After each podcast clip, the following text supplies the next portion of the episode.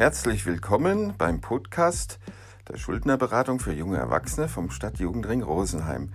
Wir sind online und wir sind für euch da. Mein Name ist Stefan Kessler, ich bin Schuldnerberater und Sozialpädagoge.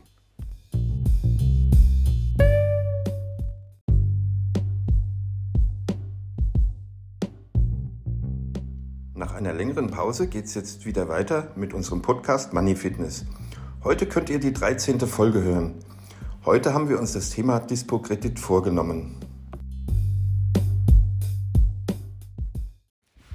Erweitern Sie Ihren finanziellen Spielraum oder reagieren Sie immer und überall auf interessante Angebote, auch wenn auf Ihrem Konto gerade Ebbe herrscht. So bewerben Banken ihre Dispositionskredite. Der Dispositionskredit, kurz Dispo-Kredit, ist eine Form des unbefristeten Kredits und gestattet dem Kontoinhaber, Verfügungen im Rahmen des Zahlungsverkehrs auch ohne Kontoguthaben vornehmen zu dürfen. Das heißt, du kannst zum Beispiel online einkaufen, ohne dass du das dafür nötige Geld auf deinem Konto hast. Diese Art des Kredits wird von vielen Banken, sogar jungen Erwachsenen, die nur Ausbildungsvergütung beziehen, angeboten. Die Bedingungen für einen Dispo-Kredit unterscheiden sich von Bank zu Bank. Meistens wird ein Kreditrahmen von drei Monatsgehältern gewährt. Bei einem Verdienst von 500 Euro pro Monat sind das immerhin 1500 Euro. Wie bei jedem anderen Kredit auch, fallen natürlich für den geliehenen Geldbetrag Zinsen an. Die Stiftung Warentest hat im Oktober 2020 Angebote von über 1200 Banken verglichen. Im Schnitt liegt der Dispo-Zins bei 9,61 Prozent. Im Rosenheimer Raum verlangen Banken, die eine Filiale haben, zwischen 12,5 Prozent, so die Raiffeisenbank Oberaudorf, und 7,75 Prozent die Commerzbank. Online-Banken haben meist einen niedrigeren Zinssatz, so die Deutsche Skatbank zum Beispiel 3,99 Prozent.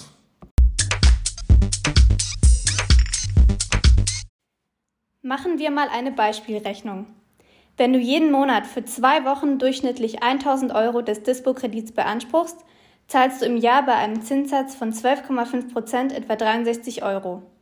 Beim günstigsten Anbieter hingegen fallen nur Kosten von ungefähr 19 Euro an. Von daher lässt sich durch einen Bankenvergleich langfristig schon was einsparen. Wenn du einen Dispo-Kredit von beispielsweise 1500 Euro voll ausschöpfst, dann zahlst du 200 Euro pro Jahr bei einem Zinssatz von 12,5 Prozent. Und es passiert noch was anderes. Spätestens, wenn du die Zinsen nicht mehr zahlen kannst, werden die meisten Banken diesen Dispo-Kredit kündigen. Dann wird dieser Kredit zu einem normalen Kredit, der mit festen Raten zurückgezahlt werden muss und du kannst dein Konto nicht mehr überziehen.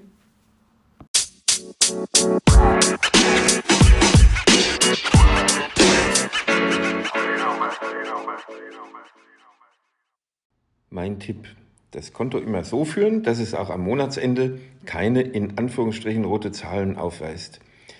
Denn das ist die beste Möglichkeit, Zinskosten zu sparen und du brauchst den Dispo-Kredit gar nicht erst in Anspruch zu nehmen.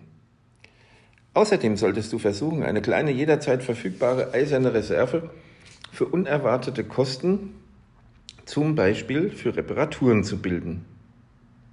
Wenn du aber ständig dein Dispo ausreizt und ihn sogar überziehst, solltest du darüber nachdenken, wie du die finanzielle Situation in den Griff bekommen kannst. Dabei kann ein wichtiger Schritt das Führen eines Haushaltsbuchs sein. So kannst du deine Einnahmen und Ausgaben im Überblick behalten und sehen, wo du vielleicht einsparen kannst. Und wenn du keinen Plan hast, dann komm einfach bei uns vorbei und wir schauen uns das Ganze mal gemeinsam an.